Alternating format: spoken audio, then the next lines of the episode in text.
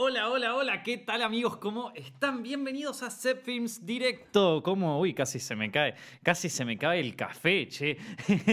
Mi nombre es Nicolás Amelio Ortiz y estamos en vivo a través de twitch.tv barra Films este directo. También lo pueden ver en youtube.com barra Films Directo o escucharlo en su formato de podcast en YouTube, no, perdón, en SoundCloud, iTunes y Spotify. Así que no se lo pierdan por ahí. Somos uno de los podcasts número uno uno de Argentina. Así que gracias a todos por escucharlo. Eh, hoy no estamos con John, chicos, hoy faltó John, eh, así que lo vamos a extrañar muchísimo. Ya venimos igual con este podcast hace, hace tiempo que no estamos acá en directo, hace tiempo que no estamos en vivo y yo los vengo extrañando, chicos. ¿Qué les puedo decir? Yo los vengo extrañando fuerte, así que contento de que, de que, estén todos, de que estén todos acá nuevamente. Hoy vamos a hablar de varias cosas, hoy tenemos, bueno, bastantes temas de, los cuales podemos tocar, porque como no estuve, viste, ya me estoy olvidando hasta qué pasó, así que me pueden poner en los comentarios si quieren que de algún tema en particular, los voy a estar leyendo. Pero bueno, vamos a arrancar con lo básico, una de las cosas que más me pidieron, eh, y es la película de Breaking Bad, El Camino, sí, estas últimas semanas. Ya yo estuve, como, como, ustedes sabrán, yo estuve en el Festival de, de Siches en las últimas semanas, por eso no estuve haciendo directos acá.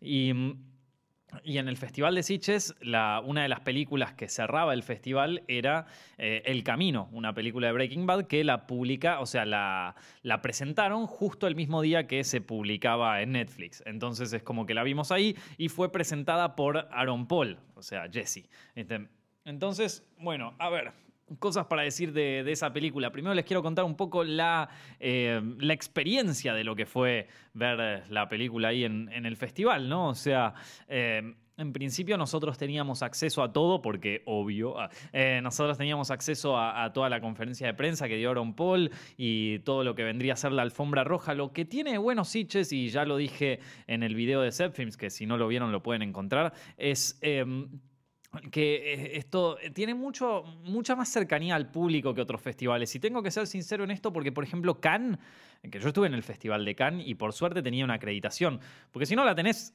no podés hacer nada en Cannes. O sea, la podés ver de 800.000 metros a las cosas que pasan en Cannes. En cambio, en Sitges vos podés ver bien lo que pasa. Si querías verlo a Aaron Paul, lo tenías ahí enfrente. O sea, porque en un momento pasaba por la alfombra roja y los fans lo podían ver, realmente. O sea, los que vinieron temprano, ¿no? Porque los que llegaron tarde se tenían que, comer toda una fila de fans que lo estaban esperando ahí. Pero Fuera de eso, la cercanía con el público es mucho mayor. Las filas para, para prensa y para industria son las mismas, o sea, son igual eh, salen al mismo tiempo que las filas para, para la gente que, pide sus entradas de manera totalmente normal y eso me parece buenísimo, sobre todo siendo que yo, incluso teniendo eh, una acreditación eh, más beneficiada, por decirlo de alguna manera, más privilegiada, vamos a decirlo así, había veces que me perdía funciones porque ya la gente las reservaba las entradas antes y compraba una entrada como, como cualquier hijo de vecino y, la verdad que podía ver las películas sin ningún problema. La, la organización en Sitges es lo más es lo más para, para, el, para el ciudadano común que quiere disfrutar de un festival y todo lo que el festival implica. Creo que es, de, miren que estuve en varios festivales este año, ¿eh? y es el único que, que funciona 100% así. ¿eh? Así que bueno. Eh, nada, presentó a Aaron Paul, vino a presentar la película. Eh, él estaba muy contento ahí, dio toda una conferencia de prensa y después la presentó en el, en el Salón del Meliá, así gigante, donde, se proyectó la película. Em, nada, él estaba muy contento ahí presentándola y, la verdad que fue una linda presentación, se sintió bien. Y a ver, eh, yo, la verdad que tuve, tuve mala suerte con esta película porque al lado mío se sentó, o sea, al lado mío se sentó la fan más acérrima de Breaking Bad del planeta, la persona más fanática de Breaking Bad del mundo se sentó justo al lado mío. Entonces pasaba algo y estaba como, ¡Ah! no, no, Jesse, no, no, no lo hagas. Y aparecía un personaje y era como, no. O sea, cada cosa, cada cosa que pasaba, cada pedo que se tiraba Jesse, era, la, mina le explotaba la cabeza. Y atrás mío tenía la mayor hater de la película. No, que esto, arruinó todo, el, todo lo que, o sea, esto, esta película arruinó todo, me arruinaron Breaking Bad, no presenta nada, es una porquería, es una basura, me acuerdo que termina la película y, la chica se pone a hablar con el novio, no sé, o el amigo sería, y el chico le dice, no, bueno, pero está, no muestra nada la película, y, la, y el tipo, no, bueno, pero qué sé yo, viste Está buena para los fans. No, que no muestra nada, dije. Esto, así, real. Eh, y, pero, pero está buena la parte. No, que no muestra nada, te dije, carajo, te callás. Concha de tu madre. Todo esto con acento español, obviamente. Eh, entonces, nada, fue muy, fue muy gracioso, muy divertido tener estos dos personajes realmente, eh, uno al lado y la otra atrás. Eh, pero bueno, fuera de eso vi la película y, a ver, opinión, opinión de, Breaking, de El Camino, una película de Breaking Bad. A ver, a mí me parece que eh, es... primero que nada vamos a arrancar con esto, que es, a diferencia de, por ejemplo, no sé o eh, otras películas eh, que tengan que ver con franquicias o algo así. Eh, el Camino es una película que si no viste Breaking Bad, realmente no vale la pena que la veas. Ni la veas, porque no se, no se entiende nada si no la viste. Yo vi Breaking Bad hace bastante, me, me vi un recap así por internet, así para poder, para poder acordarme de todos los últimos sucesos, pero la verdad es que eh, si no veía ese recap, había cosas que no me acordaba realmente y que, mm, y, que bueno, que, es... Eh, porque hay algunas películas, qué sé yo, ahora mismo no se me ocurre alguna así en particular, pero hay, hay mismo algunas películas de Marvel incluso que funcionan sin sin tener todo el, resto del contexto. Esta película, si no tenés el contexto, realmente no funciona. Eh, pero bueno, o sea, eso es como cualquier secuela, como cualquier eh, película que sigue otra, otra franquicia o algo así. En definitiva es lo que estamos viendo. No estábamos esperando ver un Better Call Saul, por ejemplo, qué sé yo, que también funciona, pero también funciona como serie en sí misma, ¿no? Eh, en general la película a mí no me gustó tanto.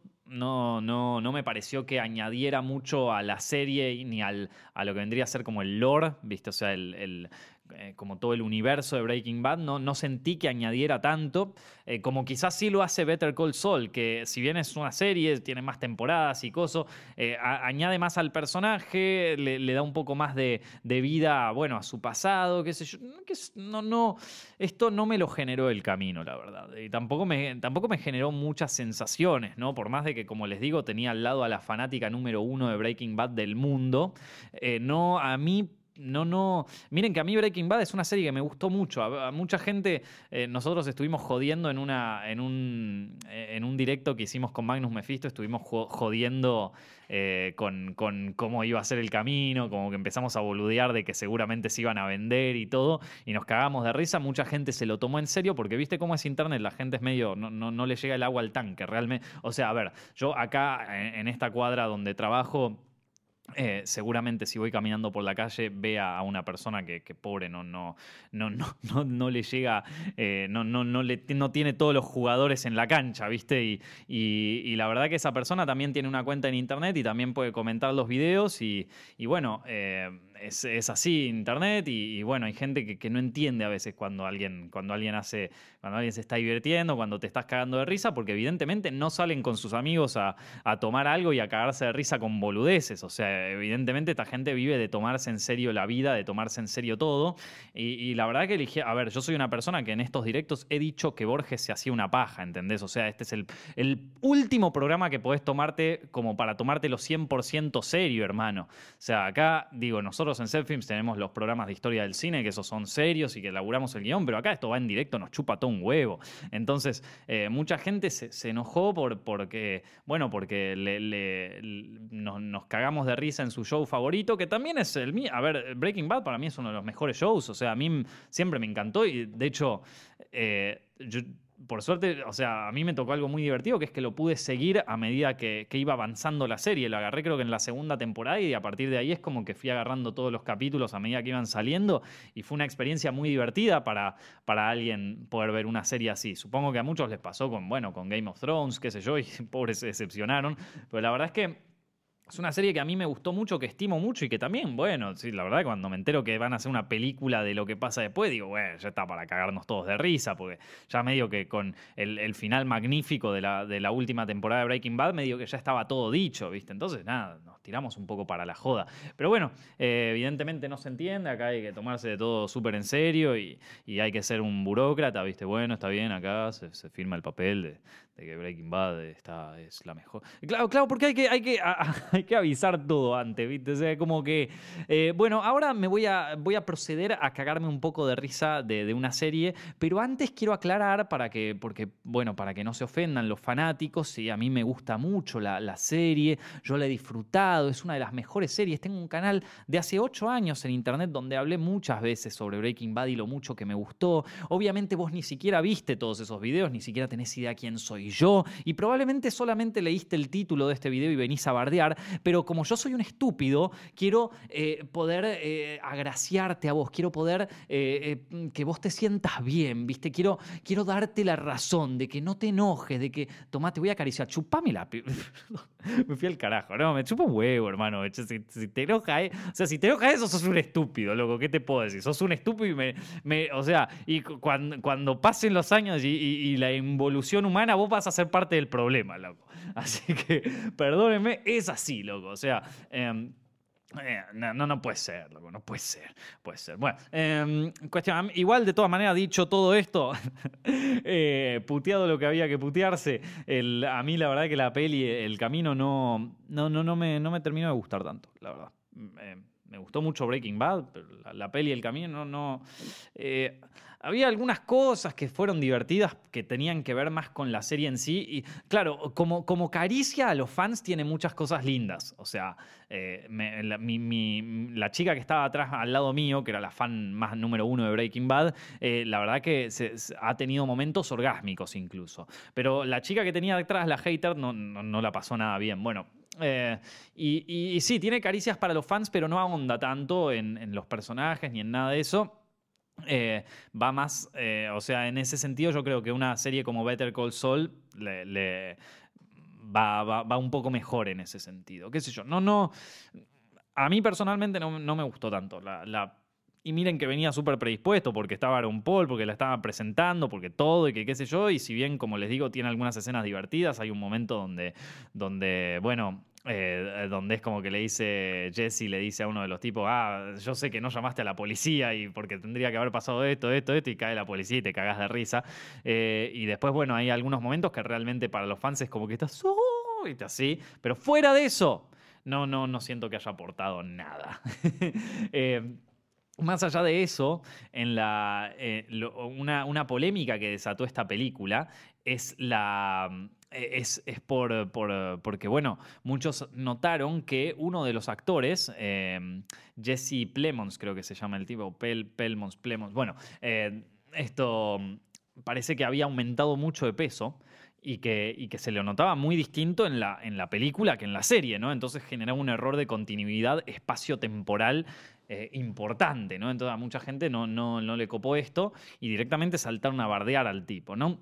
A ver, sobre esto que, creo, bueno, primero eh, es una peli que, supongo que se habrá hecho más, más apurada que, que tomándose el tiempo, porque eh, un actor puede bajar, o sea, digo, lo vemos en, actores como Christian Bale, que suben y bajan de peso de acuerdo a la necesidad. Christian Bale es el ejemplo extremo, pero la, mayoría de los actores tiene una versatilidad corporal que les permite, bueno, y aparte también tiene un montón de coach y entrenadores que les permiten subir y bajar de, peso de acuerdo a la necesidad. Este actor particularmente estaba haciendo en, durante, durante el rodaje de esta peli del camino, creo que también estaba filmando The Irishman, la película de Martin Scorsese, en donde interpreta un personaje eh, obeso, te diría incluso. Y él mismo dijo como que para para las últimas dos películas que había grabado, The Irishman y otra, y otra película que se llamaba eh, The Mass o una cosa así, eh, ahora mismo no me acuerdo cómo, era el nombre, pero eran dos películas donde él tuvo que subir mucho de peso.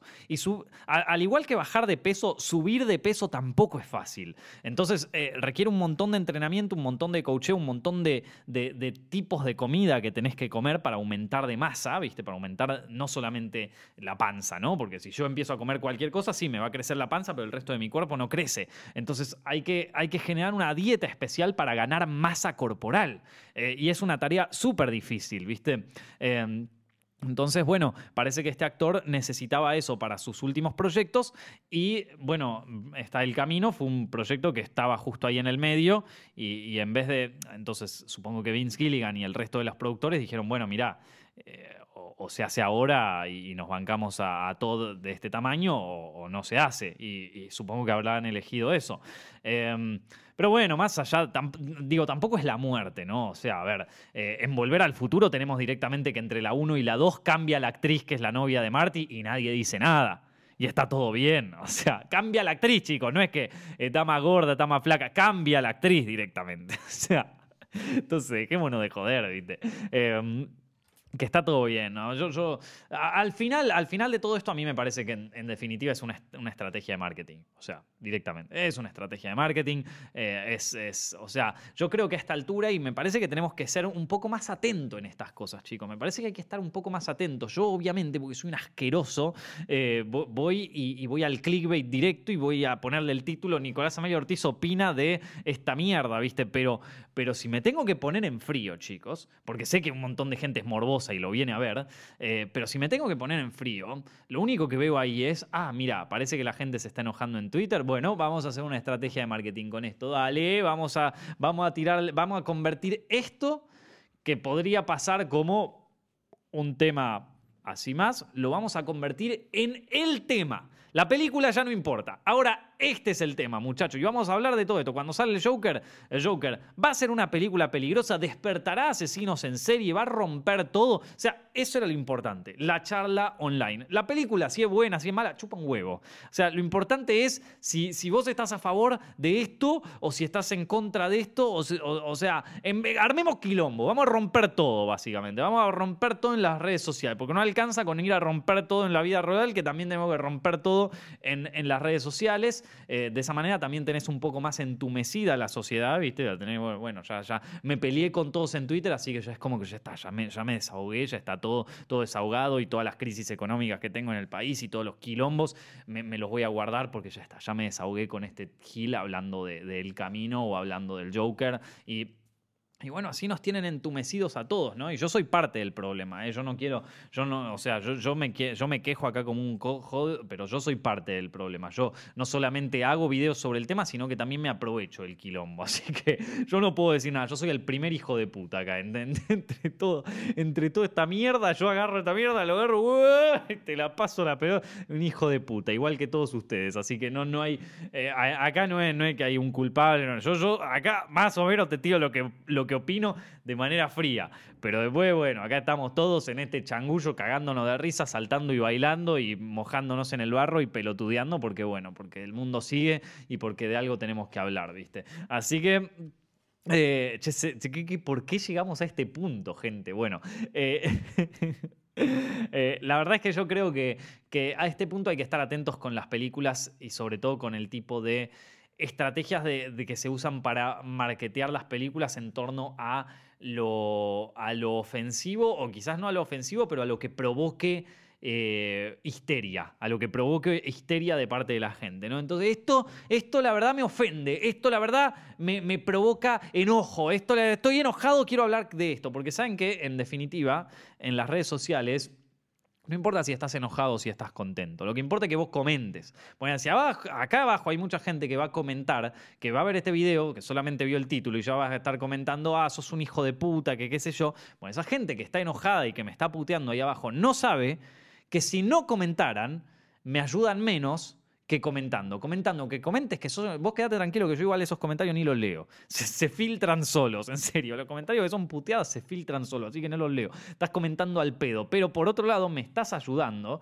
porque YouTube esto eh, eh, todo lo que es comentario e interacción lo toma como, ah, bueno, más gente está viendo el video, más visitas es. Y eso es todas las redes sociales. Entonces, a las redes sociales no le importa si esto está bien o está mal, le importa que vos comentes. Y normalmente las cosas que generan bronca y que generan quilombo entre la gente es como que eh, se generan más interacción y generan más puterío y entonces se hace como más grande. Y eso para un estratega del marketing es una fiesta, loco, es una fiesta. ¿Qué me importa si hablan bien o si hablan mal de, del camino? Yo quiero que, que hablen de la peli, no me interesa porque... Entonces, bueno, eh, y, así es como se genera, bueno, otra bola así de, marketing importante para la que hay que estar atentos. ¿Por qué digo? Porque hay mucha gente que realmente se le, o sea, se le caga la vida con esto. Digo, yo acá me estoy cagando de risa hablando de todo, de, El Camino, de, la, chica que estaba al lado mío que era súper fan de Breaking Bad. O sea, es como que yo me cago de risa y la paso bien, pero hay gente que la, la pasa mal. Yo tengo amigos que me dicen, che, loco, podés creer. El, otro día me pasaron como, che, mirá lo que dice este sobre vos. En, el Instagram hice una story hablando sobre vos, me pasa una amiga, ah, me chupa un huevo, querida. O sea, realmente, yo tengo cosas tan, hay, hay cosas tan importantes en la vida como, no sé, yo por ejemplo tengo un sobrino que estoy viéndolo crecer y es súper lindo, eh, tengo una familia a la que quiero mucho, esto, estoy, estoy trabajando en escribir cosas que a mí me gustan, eh, ahora mismo el año que viene me gustaría hacer un par de videos sobre, sobre cómo funcionan las cámaras y, ayudar a la gente a poder hacer su primer cortometraje y eso, y esas son las cosas que a mí me motivan y que me dan bronca cuando no las hago bien y que me, y, que me ponen triste si no las llego a terminar y que me ponen muy feliz cuando las veo terminadas, o, la serie de historia del cine. El resto chupa un huevo, gente, el resto chupa un huevo, no importa nada. O sea, en definitiva, no se dejen llevar por esa gilada, ¿viste? Es una gilada y acá estamos todos bailando y cagándonos de risa, no estamos para, o sea, no, no, no está para, para, el, para el quilombo, ¿viste? O sea, el quilombo, el que se mete en el quilombo, el que se hace la cabeza, está, está fuera del juego, amigo. ¿Qué te puedo decir? A ver, a ver un poco de. A ver un poco de los comentarios, gente. A ver un poco de los comentarios acá. Eh, mm, ojalá puedas hablar de, de Siches, de costos y todo, para saber cuánto ahorrar si la audiencia quiere ir. Eh, bueno, las entradas, a ver, eh, un poco sobre la experiencia de Sitges, ahora, ahora voy a hablar. Eh, y, también les voy a hablar un poco sobre eso. ¿Ya viste The Irishman? No, no la vi, creo que ni siquiera salió. esto es una linda peli, personalmente esperaba mucho, pero no sé pero no me cerró mucho la película, supongo que es sobre el camino. Nico, te amo, un abrazo grande. saludos desde España, Nico, me inspiras un montón. Gracias, querido, un abrazo grande.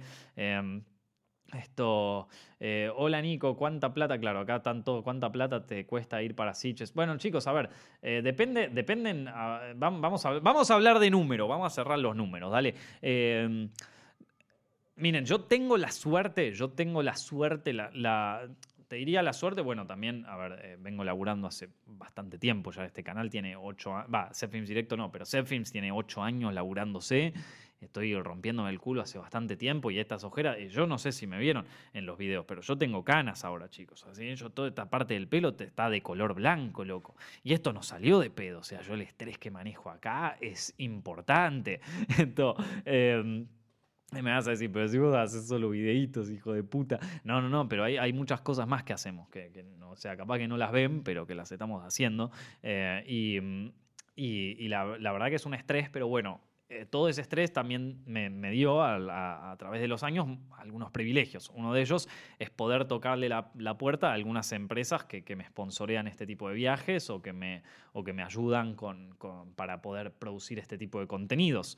Eh, pero, pero bueno, si, eh, la verdad que el en sí, una vez que resolviste el tema del viaje, o sea, porque no te voy a decir de país en país cuánto cuesta un vuelo en avión, porque aparte también depende de cuándo lo saques y todo eso. Pero una vez que resolviste el tema del viaje, el tema de la estadía, una estadía y un y comer básicamente y sobrevivir en, en bueno, en Sitges, que es un pueblo a las afueras de Barcelona, no, no, no es no es tan, no es la muerte realmente, no, no, es, no es que, o sea, he estado en lugares más caros y eh, pude sobrevivir tan, tranquilo. O sea, yo eh, no, no. Digo, la, verdad es que, qué sé yo, eh, a ver, el Festival de Cannes es más o menos el doble de caro. Estar ahí, mantenerse, comer, o sea, todo allá en Francia se, vuelve dos veces más caro seguro. Eh, allá en Sitges hay muchos locales así donde puedes comer tranqui, que no te, no te cobran un huevo. Obviamente también, si querés, podés ir a que te rompan el orto comiendo y cosas así, y, sí, puede pasar. Eh, pero la verdad que es para mí, o sea, hay, hay maneras de vivir sin, sin gastarse una fortuna. Eh, y también hay lugar, o sea, ahora eh, mucha gente hace Airbnb, hay hoteles muy baratos, hay, o sea, es como que se abarató bastante todos esos costos de, hoteles, por ejemplo. Antes tenías que buscarte un hotel, sí o sí, y ahora no, digo, podés conseguir un Airbnb, capaz que tenés algún amigo que vive en Barcelona, o capaz que, no sé, esto puede pasar de todo ahí. Entonces, eh, esto, nada, eh, creo que creo que ahí es, no, es, no es algo tan complejo. Me parece, habría que ver cuánto, cuánto salen las entradas. Ahora, las entradas no estaban tan baratas, eso me acuerdo. La entrada general no era tan barata. Pero también eh, creo que también, o sea, si lo pensás en que es un festival donde ves un montón de películas si, si, querés verte un montón de películas. Es una vez al año. O sea, tenés ese gasto una vez al año. Lo dividís por 12 y le podés hacer un gasto, lo que vendría a ser el gasto mensual de eso. Yo no creo que sea tan. tan no, no, creo que sea la muerte. Tiene también muchos pases para estudiantes. A mí me parece que en ese sentido es eh, bastante bien dentro de todo. O sea, no, no. También está yendo a un festival, está yendo a como algo así eh, copado, te estás yendo medio de vacaciones. Cada quien también tiene su estilo de vida. Yo, la verdad que como, como tercermundista que soy, yo puedo, yo puedo adaptarme a cualquier tipo de, estilo de vida. Hay gente que tiene estilo de vida como que, no, si la casa no tiene aire acondicionado, yo no voy. O sea, eh, y, bueno, esto... Eh, o si no estoy en un hotel de mínimo cinco estrellas, yo no voy, bueno, está bien, qué sé yo. Cada quien tiene sus necesidades de vida y todo eso, y bueno, Después tampoco te quejé, ¿viste? O sea, no me salió muy caro. Y sí, amigo, si estás parando en el Hotel Meliá, y cinco estrellas ahí, te estás comiendo en el bar del hotel todos los días, y sí, maestro. Eh, bueno, eh, dicho. Eh, dicho todo esto, a ver, ¿en qué estábamos quedando? Ah, sí, bueno, ya que estamos hablando del, del, ah, Festival de Sitges, les voy a contar un poquito sobre, sobre mm, algunas algunas películas que me gustaron del festival. ¿sí? Las, películas que más me gustaron del festival eh, son tres películas asiáticas y una película eh, que, es acá occidental. Em, la, película occidental ya lo vieron si, si me siguen en Set Films, que es eh, esta The Lighthouse. The Lighthouse, la de Robert Eggers, me encantó. Una de mis películas preferidas del año. Realmente la pasé muy bien con esa peli. Me quedé con ganas de ver Midsommar, que todavía no salió acá en Argentina y que todavía no la pude ver porque no salió en el Festival de Sitges. Es una película que tengo ganas de ver. Eh, así ya voy cerrando también mi, lista de películas favoritas del 2019, ¿no? Em, pero esta de Lighthouse me pareció una maravilla, se las recomiendo muchísimo, chicos. Está protagonizada por Robert Pattinson y por William Dafoe, o sea, es un peliculón, loco. No, no, no la pueden dejar de ver, es una película poética. Eh, es una mezcla entre, a ver, eh, el guion es como si se mezclaran Hemingway con Shakespeare y con Lovecraft. O sea, los tres se juntan en un bar, dicen, che, escribamos algo, dale, se ponen todos a escribir, eh, sale este guion, se lo dan a Robert Eggers, che, loco, hicimos esto, ¿querés hacer la peli? Dale, y hace la peli y sale esto. Real. O sea, no sé quién, creo que el hermano de Robert Eggers fue el que él quiso el guion, pero a mí me parece que ahí apareció la musa inspiradora y porque eso, eh, viste, cuando ya decís como cómo a un humano se, le, llega este tipo de inspiración, viste, no, lo sé, pero está buenísima la película, no dejen de verla, es excelente.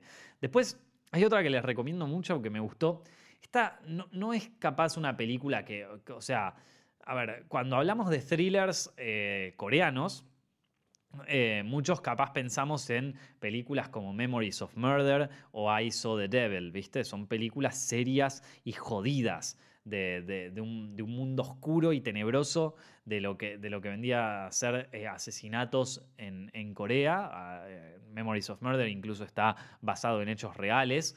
Entonces, no es esta película no es precisamente eso, no es un thriller serio es una película mucho más en tono, casi te diría, de comedia negra. Pero loco, lo bien que la pasé con esa película, no te lo puedo explicar. Lo que me divertí, hace tiempo no me entretenía tanto con una película. ¿Viste? Cuando vos sentás, ves la película, te cagás de risa, la pasás bien, te divertís, estás como, no, que gane el bueno, que gane el malo. Es como que ¿Vieron el, cine como entretenimiento en su mejor aspecto? Bueno, era esta película. Esta película se llama The Gangster, The Cop, The Devil. Está dirigida por Wonta Lee y, y loco, qué buena peli, cómo me divertí. Si bien yo tengo otra película coreana que me gustó más de este año, que se llama Parasite, ya la recomendé una vez acá en Set Films Directo. Eh, esta peli de gangster es muy divertida, chicos. Es muy divertida, la pasás muy bien. Es un policial, eh, más en tono de comedia, que eh, está en, este policial. Hay un policía que está buscando a un asesino serial.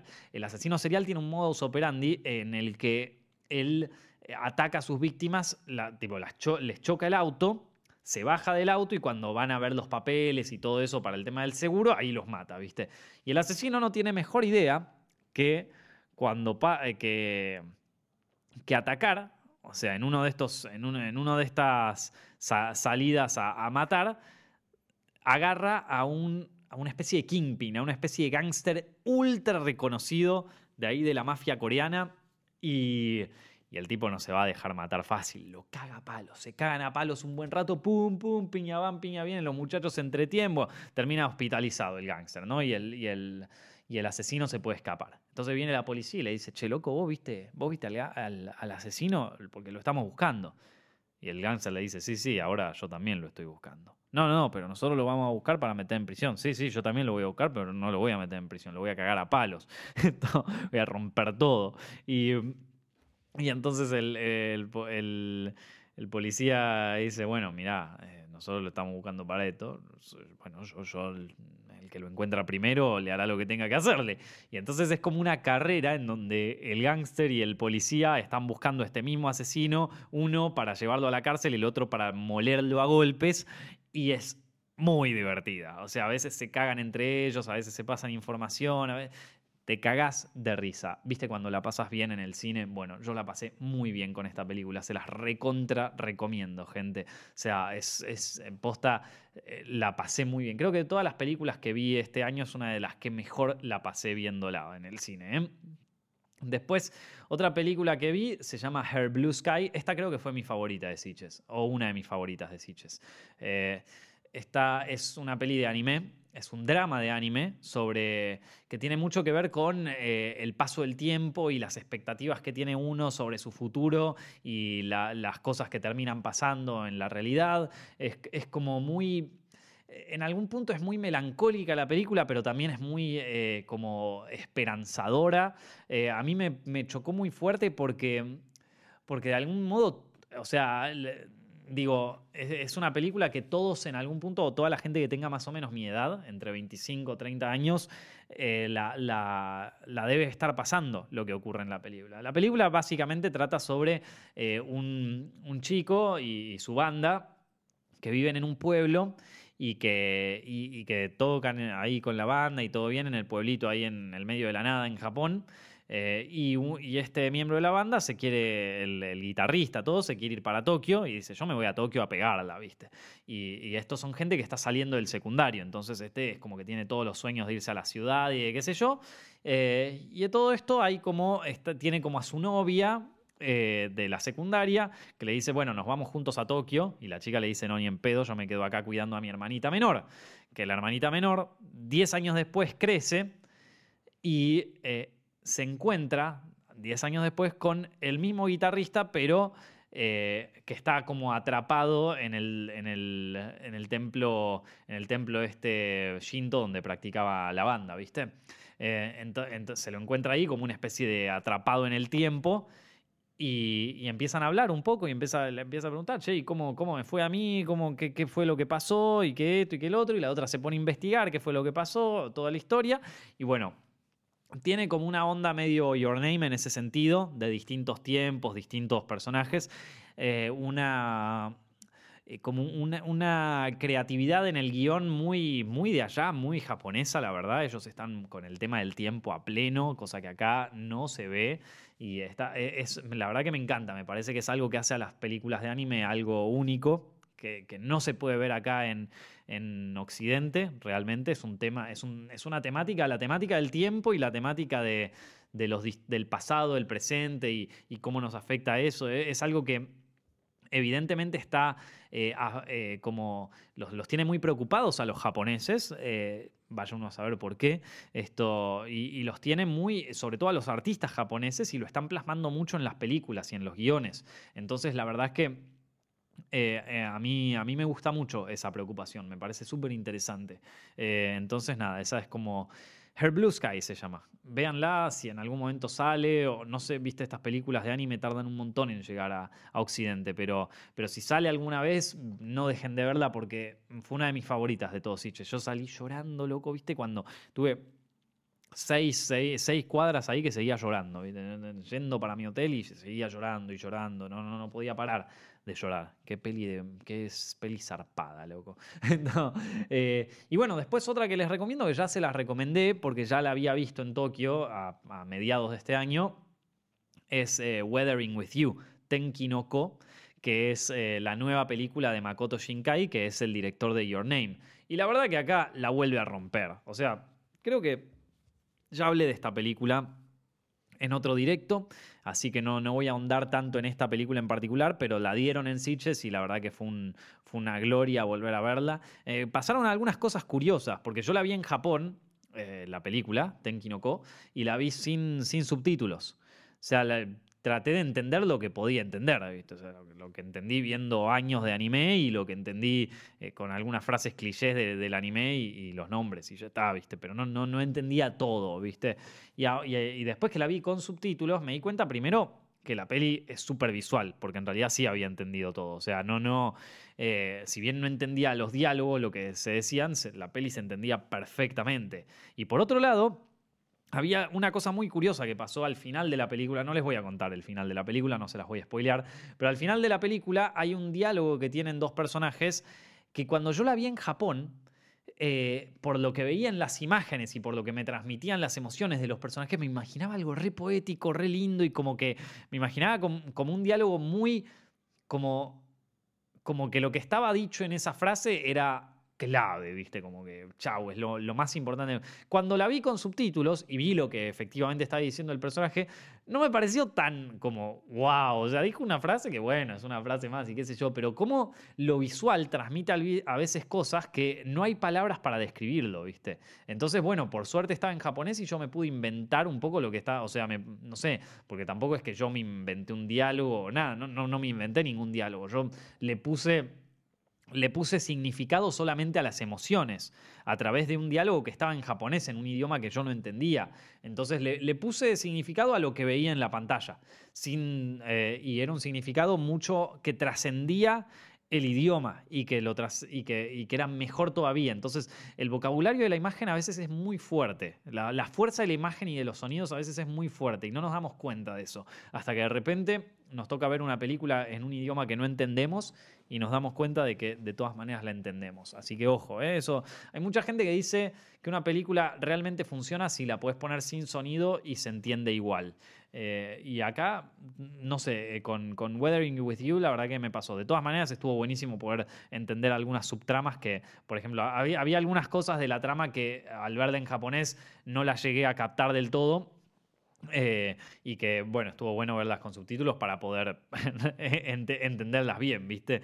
Eh, así que nada, es una peli que me encantó, eh, Weathering With You, la verdad que Makoto Shinkai. Yo les soy sincero, El Jardín de las Palabras, que es una especie de mediometraje de Makoto Shinkai, no, a mí no me gustó tanto El Jardín de las Palabras. No, no, le hubiese, no le hubiera dado un mango al director eh, en ese momento con esa película. Pero desde Your Name el tipo la viene pegando, ¿eh? Your Name, esta Weathering With You, las dos son una fiesta. Las dos son películas impresionantes. Y el nivel de animación en Weathering With You ya se fue al carajo. O sea, ya, ya, está por encima de la media. No, no, no. Es impresionante. Bueno, después otro par de, películas que, que, no reseñé en Zepfilms y que, y, que, las, que las menciono acá para que, que son películas que vi que me llamaron la atención y me gustaron. Eh, está Ride Your Wave, que también es otra película de anime, que es sobre. que es del mismo director de una película que se llama The Night is Short Girl Walk On. Es una de mis películas favoritas del año 2017. Eh, y, y, la verdad que estaba buenísima esa, eh, esa peli, yo tenía la re fe con esta. Y esta, si bien no es tan abstracta como la, película que mencioné recién, o sea, esta como, ah, si bien son del mismo director, eh, The Night is Short Girl, Walk On, esa es la de 2017, y esta Ride Your Wave es la que vi en Sitches, si bien son del mismo director, eh, una es muy abstracta y muy de comedia y esta ya va más por la beta de drama romántico y esa historia. Está muy buena la peli, pero me gustó mucho, mucho más la, anterior del director. Eh, y de todas maneras es una peli que recomiendo porque el director este tiene una... ¿Cómo es que se llama el director? Se llama Masaki Yuasa. Eh, tiene, tiene un estilo de, dibujo muy, muy bueno. un estilo de animación muy eh, muy lúdico, muy de juego, muy, muy aniñado y muy inocente que, me gusta mucho.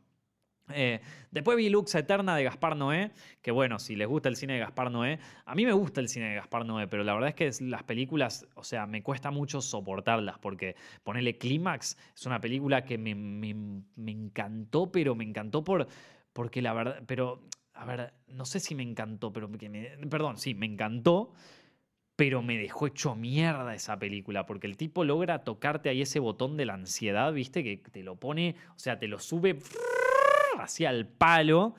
Eh, entonces yo tengo ese tema con las pelis de Gaspar Noé, que con Clímax me parece que lo hizo increíble, pero ya es como que llega un punto con las películas de él que está bien, ya vi Irreversible, ya vi Enter the Void, ya está, ya sé lo que, o sea, ya, sé lo que venís a tratar, ya, ya conozco tus trucos. Y en Lux Eterna es donde más se notó la verdad. Eh, esto, Lux Eterna es como un mediometraje de Gaspar Noé, eh, donde más se nota esto de, de la, como, de, de, que se notan los hilos, o sea, del, del, artificio de Gaspar Noé para tratar de, generar ansiedad y generar disconformidad en el espectador. Eh, de todas maneras, a mí me parece que él es un director fantástico y que por lo menos de todos los directores, es uno que tiene algo para decir, o sea, que está, tiene una búsqueda, evidentemente tiene una búsqueda que arrancó en Enter the Void y que no para. O sea, esta, esto de buscar los excesos máximos del ser humano y de llevarlo a, los límites casi más, bueno, más inhumanos justamente a veces, eh, por ejemplo en Clímax, eh, o mismo en Enter the Void o en Love, o sea, de llevar todo, todo al extremo más más fuerte posible. Eh, es una búsqueda que tiene el director desde, desde, bueno, en Irreversible ya se notaba, pero, pero sobre todo desde Enter the Void en adelante. Y, ya es como que, bueno, e, esa exploración la, hizo en Enter the Void a través de, bueno, de las drogas y de, los, los, efectos alucinógenos y los efectos visuales que se pueden generar subjetivamente, por eso la cámara subjetiva. Después eh, en, Love, llevándolo desde el plano de, capaz desde el contraste entre el amor y el sexo y, lo, y, lo, carnal y lo espiritual, ¿viste? O sea, el exceso de, estos dos lugares, de estas dos eh, facetas del amor, ¿no? Lo que es eh, excesivamente terrenal y, carnal y de, la animal, casi te diría, que, lo lleva hasta un extremo, y por otro lado lo espiritual, lo eh, eh, lo, que puede venir también en, conflictos internos y en, cosas eh, más que tienen que ver con, hacia adentro, ¿viste? Con, lo, que, lo más humano del amor, buscando entre esos dos extremos, llevándolos capaz a lo más feo, a lo más turbio de ellos, pero realmente la búsqueda está y es súper interesante. Em, y después en Clímax lo mismo con los cuerpos y el baile, ¿no? O sea, hasta dónde podemos destruir un cuerpo, hasta dónde eh, la alteración mental, eso es súper interesante, hasta dónde la alteración mental puede destruir un cuerpo, ¿no? O sea, eso es como la, la eh, mismo Gaspar Noé decía, tipo, acá, o sea, yo quiero que estos tipos pasen a ser animales, ¿viste? Y, realmente eh, se logra. En, Clímax se va a la remierda. En Clímax, o sea, Clímax es una película que nunca la vi en el cine, eh, pero no creo que haya podido. Yo no sé si me la bancaba ver Clímax en el cine, realmente. Yo, con, con, toda la ansiedad que manejo en el día a día, ver esa película en el cine me hubiese costado horrores. Em, y Lux Eternal, bueno, e, es este mediometraje que hizo Originalmente lo hizo para una marca de ropa, me parece. Y, mm, iba a ser una publicidad de 5 minutos, terminó siendo un cortometraje de un mediometraje, 50 minutos. Y acá de nuevo también está esta búsqueda del exceso, pero el exceso a través de la luz, ¿sí? Justamente como lo dice el nombre, Lux Eterna. Esto acá se busca a través de la luz. No quiero spoilearles a los fanáticos de Gaspar Noé.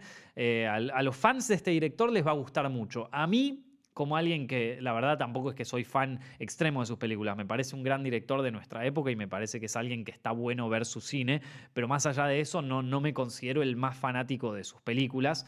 Eh, y esta es como que ya, bueno, ya está, ya, ya eh, no no me trajo nada nuevo a la mesa que no haya visto en sus películas anteriores. No, no me puso nada sobre la mesa.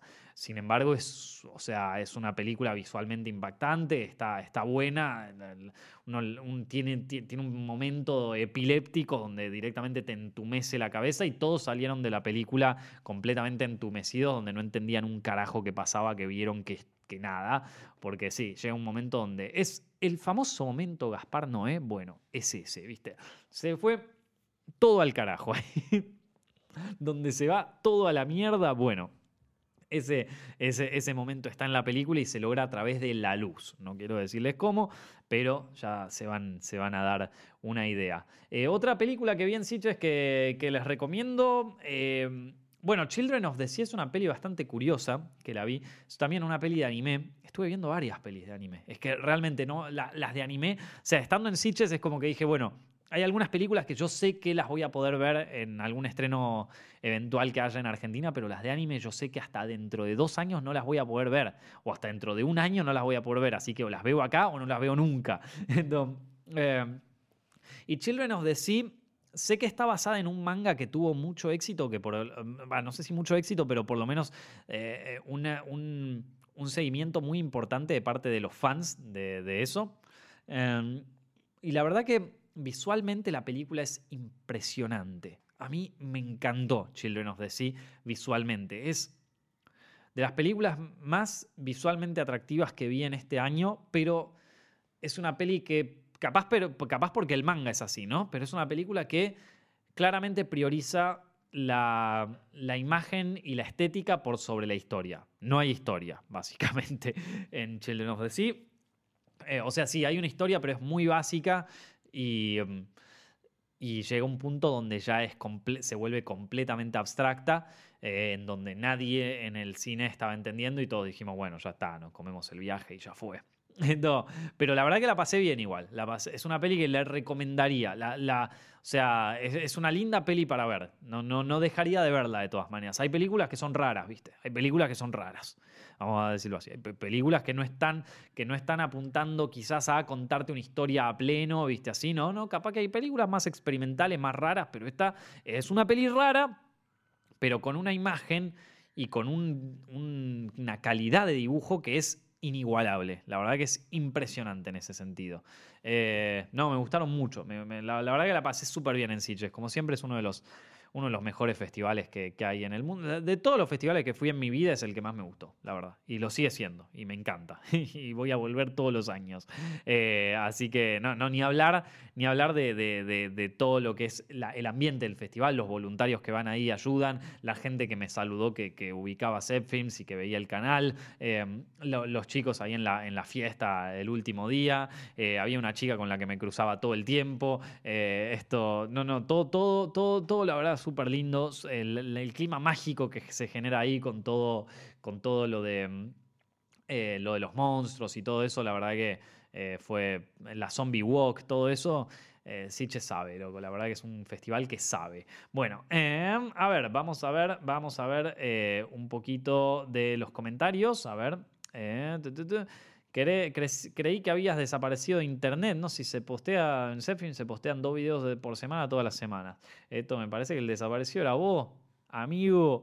Eh, el de Gangster de Cop the Devil, si no me equivoco, si esa peli es la de la que estaba hablando.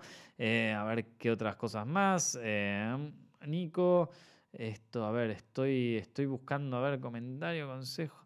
Consejo del tema de grabación de videos. Sí, eso es algo en lo que estoy trabajando para el año que viene. una serie de videos sobre eh, como los que hacía de tutoriales de, cine y de cómo hacer nuestros primeros cortos y cosas así, pero un poco más. Eh, no, te digo que la primera serie de, esto estaba buena, eh, perdón, estaba mala. a mí me parece muy buena y de hecho hasta el día de hoy se sigue consultando y lo siguen mostrando en universidades esos videos pero me parece que, hay, que, se había quedado en temas algunos bastante básicos. en los cuales me gustaría ahondar un poco más con la experiencia que tengo, tanto en dirección como también en producción. Así que nada, eh, probablemente si, si me da el tiempo, la quería hacer este año esa serie, la quería hacer este año. No me dio el tiempo con los otros proyectos. Eh, el año que viene la haré, capaz. si vi el diseño filtrado de Sonic, sí lo vi. Eh, se ve mejor. Se, ve mejor, por lo menos. Parece. después, a ver, ¿qué más? Ah, ¿Qué más tenemos por acá? Eh, estás picante hoy, Nico. Eh, bueno, ahí está. Ah, bueno, acá me dice eh, que comente un poco lo del aeropuerto de Barcelona. Claro, que termina con la, con, la, con la anécdota del aeropuerto de Barcelona. Claro, porque mucha gente que me sigue en Instagram lo habrá notado, se habrá dado cuenta, que yo me fui de Barcelona justo el día donde estallaron las protestas en Barcelona. Vieron que el mundo se está yendo a la mierda, está, hay protestas por todas partes. Esto, un abrazo a, todos mis seguidores de Chile, eh, que yo la verdad que no, no, no voy a hablar del tema porque no lo entiendo y no me, no me adentré lo suficiente como para dar una opinión, eh, pero, pero bueno, espero que, puedan, que, esté, o sea, que puedan resolver las cosas. No, no sé bien cómo, no sé bien qué, si alguien me las quiere contar, tengo mis redes abiertas, sobre todo en Instagram, ahí saben que me pueden mandar mensajes me pueden contar un poco mejor cómo es la historia, eh, pero por lo, por lo, que se ve, esto es un, quilombo, loco. Así que, em, nada, espero que se está, se está yendo toda la mierda, básicamente. En, cualquier momento seguimos nosotros, ¿eh? así que no, no sé qué nos reímos acá en Argentina. En cualquier momento vamos nosotros. Eh, así que, bueno, dicho todo esto, eh, les cuento la anécdota, les cuento lo que pasó en Barcelona, loco. Esto no lo van a creer. bueno, me tocó justo mi viaje. Mi viaje fue justo el día que eran las, las marchas de, que se dieron en Barcelona, todas las protestas y todo eso. Acá hubo dos cosas. Antes de arrancar con, todo, con toda la historia, o después. No, no, antes de arrancar con toda la historia, quiero destacar dos cositas, ¿no? Hay mucha gente que vio toda esta... O sea, yo estuve en el aeropuerto mientras pasó. He visto, eh, de hecho lo publiqué en mi Instagram, tienen en historias destacadas, tienen todo, todo lo que fue mi experiencia estando ahí en el aeropuerto, todo lo que pasó. Eh, hubo, o sea, Está, todo filmado, lo pueden ver ahí. Creo que la imagen habla, más que todo lo que puedo decir. Instagram.com barra Nico Amelio Ortiz o me buscan Nicolás Amelio Ortiz en Instagram y ahí en las historias destacadas pueden encontrar todo lo que sucedió ahí en el aeropuerto desde mi punto de vista, lo que yo vi estando ahí. Eh, y estando yo ahí me llegaban muchos mensajes, ¿no? Porque claro, yo estaba documentando todo lo que pasaba en el minuto a minuto y yo la verdad que, a ver, eh, si bien yo en 2017 estuve cuando fue lo del referéndum y tengo muchos amigos que viven en Barcelona y que, que, tienen su postura frente al tema y que me la explican y que me dan su opinión, yo todavía no lo puedo entender muy bien. Y perdónenme porque yo soy una persona muy básica, muy estúpida y yo llego hasta cierto nivel, ¿viste? Eh, entonces, eh, no, no, me voy a poner a sentar a explicarles cuál es el tema porque incluso habiendo estado hablando con gente que estaba dentro de la protesta y que estaban protestando ahí, hablando con ellos y hablando con gente dentro del aeropuerto que estaba súper en contra de las protestas, no llegué a formar una opinión porque no puedo entender, no puedo terminar de abarcar el, tema y la problemática. O sea, no, no, no llego todavía, viste, cuando vos, en, bueno, está este problema, ok, tenemos este problema, están estos que piensan así y estos que piensan así. Esto, hasta ahí yo, yo entiendo.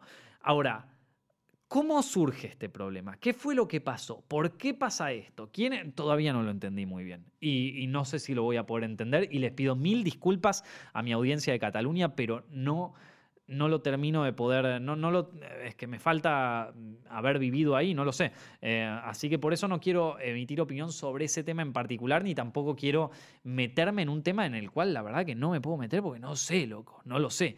Esto es como que, como que venga alguien acá a decirme, che, loco, ustedes no salen nunca de la crisis, ustedes todo, todo el tiempo todo van de crisis en crisis, no entienden nunca. Como, y maestro, a ver, vení, parate vos acá, tenés inflación de todos los días, todos los del año, trata de mantenerte más o menos sano mentalmente y después, después decime que soy un pelotudo. A ver, bastante me le estoy ¿entienden? O sea, creo que es lo mismo del otro lado. No me voy a parar a decirle cómo tienen que. O sea, eh, creo que se entiende, ¿verdad? Bueno.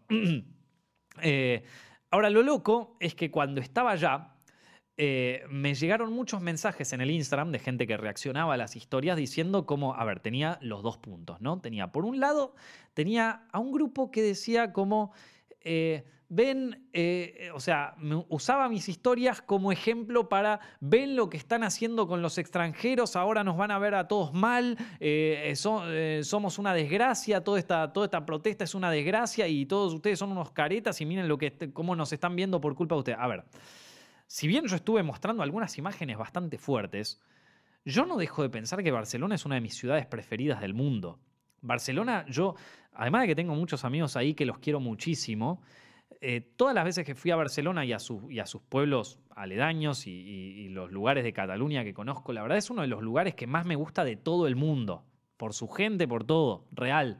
Eh, que justo haya caído un día de protestas, bueno, loco, se puede tener esa suerte y, yo no me voy a meter y si tenés que protestar, tenés que protestar y ya está, ¿viste? Yo no, no me voy a meter en los quilombos que son de tu casa, ¿viste? O sea, lo, lo que faltaba, ¿viste? Que me, que me use... Eh, y la verdad que no la pasé mal estando ahí. En ningún momento me sentí inseguro, no me pareció una manifestación violenta, eh, si bien hubo enfrentamientos con la policía y todo, y yo los vi en primera persona, también estuve en manifestaciones acá en Buenos Aires, algunas las fui a cubrir y todo. Eh, y también he estado en la salida de, un partido de River Boca y sé lo que es un, o sea, un movimiento violento. Y esto no era violento. Esto, eh, si bien hubo choques y todo, no, no estaba lejos de sentirme inseguro, de sentirme que puta, mi vida corre peligro.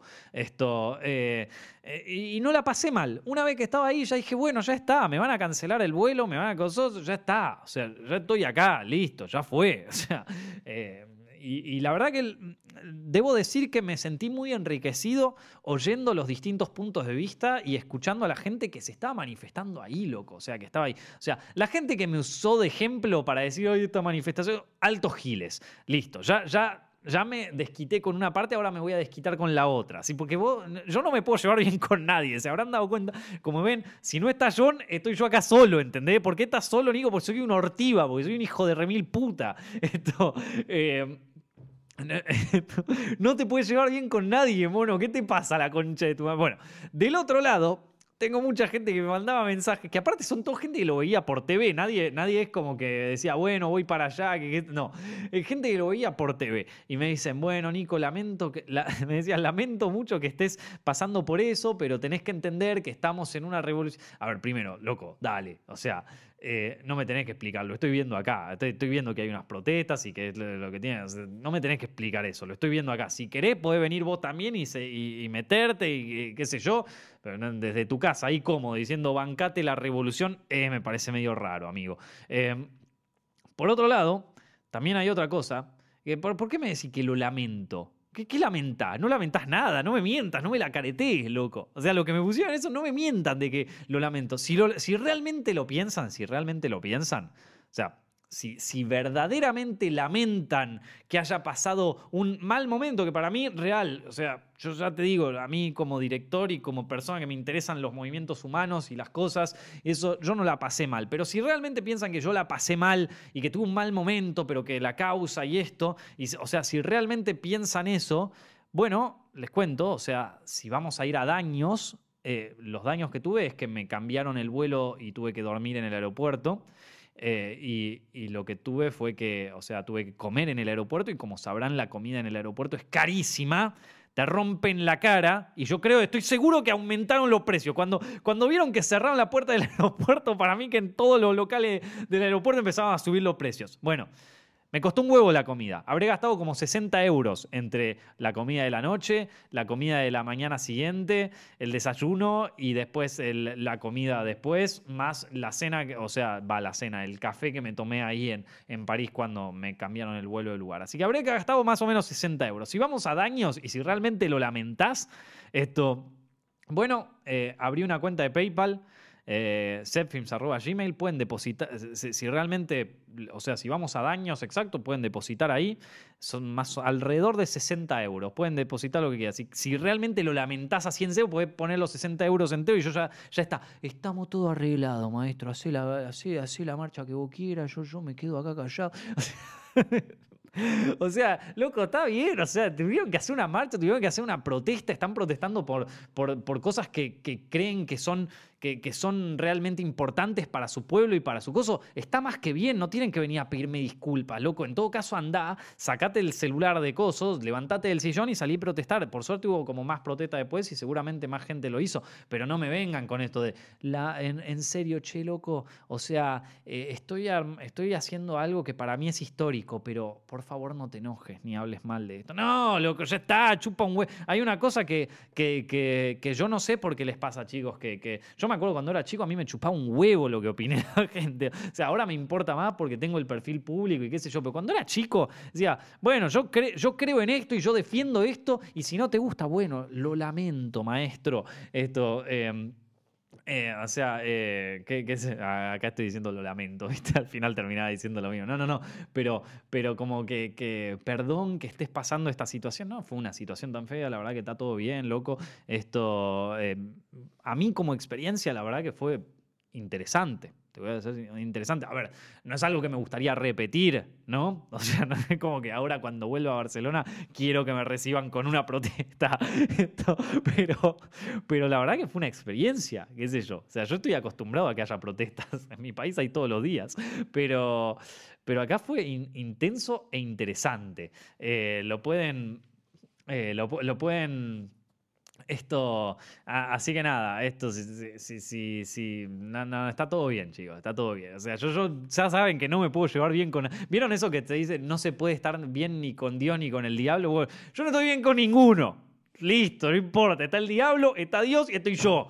Me chupa un huevo Dios y el diablo, ¿viste? Ya está. Ay, perdón, chicos, soy un forro. Que tiene que estar John para pararme cuando digo estas boludeces. Bueno, chicos, eh, espero que. Nada, eh, la, experiencia en sí en el aeropuerto fue básicamente. Eh, yo llegué, tuve que.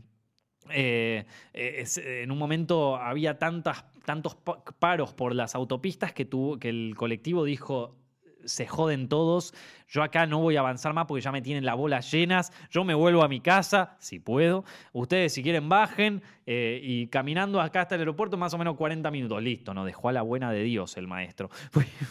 Fuimos caminando, ahí eh, estuvimos caminando. En un momento, eh, llegamos hasta la terminal del aeropuerto, que era el foco donde estaba todo el quilombo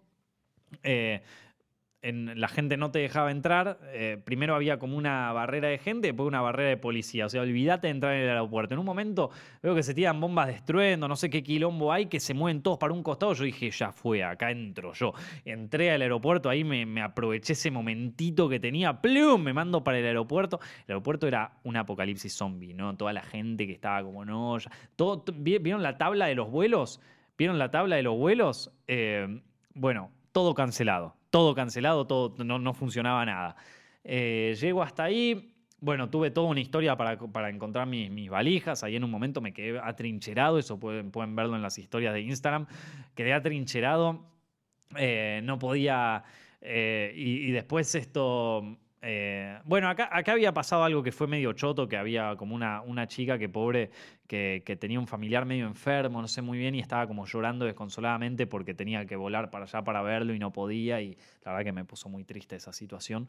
Eh, y. Mm, eh, y, después, ¿qué, más? Bueno, después en un momento es como que hubo, se, disolvió bastante la cosa, o sea, en, un momento la gente medio que se aburrió, sinceramente, o sea, la gente medio que se aburrió y algunos ya se fueron directamente. Y, y después, nada, esto nos dejaron, pudimos volver a subir. Subí, fui a información, no había nadie. Me dijeron que recién había datos sobre los vuelos a las 4 de la mañana y eran las 10 de la noche, así que tuve que estar 6 horas ahí en el aeropuerto. Me dormí, me dormí sobre mi, mi, valija. Eh, es muy gracioso eso, véanlo ahí en Instagram. Eh, y después a la mañana siguiente había justo la que, la que le tocaba eh, cambiarme el vuelo, era súper independentista, se notaba esta sonrisa de oreja a oreja, Alba creo que se llama, no, me acuerdo el nombre, pero como que me dice, sí, es un día histórico, ¿no? Y yo le digo, o sea, imagínate, yo con unas ojeras ya hecho mierda, le digo, querida, esto de, de acá, de vos, y nada más que de vos, depende si este va a ser un día histórico o si va a ser el peor día de mi vida. Por favor, conseguime un vuelo. Me conseguí un vuelo al toque igual, es una genia. Esto, me conseguí un vuelo al toque. Eh, y después nada, después tuve como ocho horas ahí trabado entre Barcelona y París. Y después me volví a casa y ahí estoy. Y cuando llegué a casa estaban parando el aeropuerto de ese. No, mentira, te imaginas. Alta mala suerte tenía. Esto. Y bueno, fue más o menos así. Lo pueden ver todo en Instagram, está todo ahí. Bueno, chicos, espero que hayan disfrutado de este directo. La verdad que la pasé muy bien. Es lindo estar acá de vuelta. Lo esperamos a John, que llega seguramente la semana que viene. Así que déjenle lindos comentarios. No dejen de ver este video en youtube.com barra directo. O lo pueden escuchar en su formato de podcast en, eh, en iTunes, en SoundCloud y en Spotify Spotify. Somos uno de los podcasts más oídos de la Argentina, así que muchas gracias a todos los que nos están escuchando, a todos los que nos siguen, a todos los que siguen esta joda. Y bueno, nada, nos estamos viendo la semana que viene, loco, la semana que viene. Chao.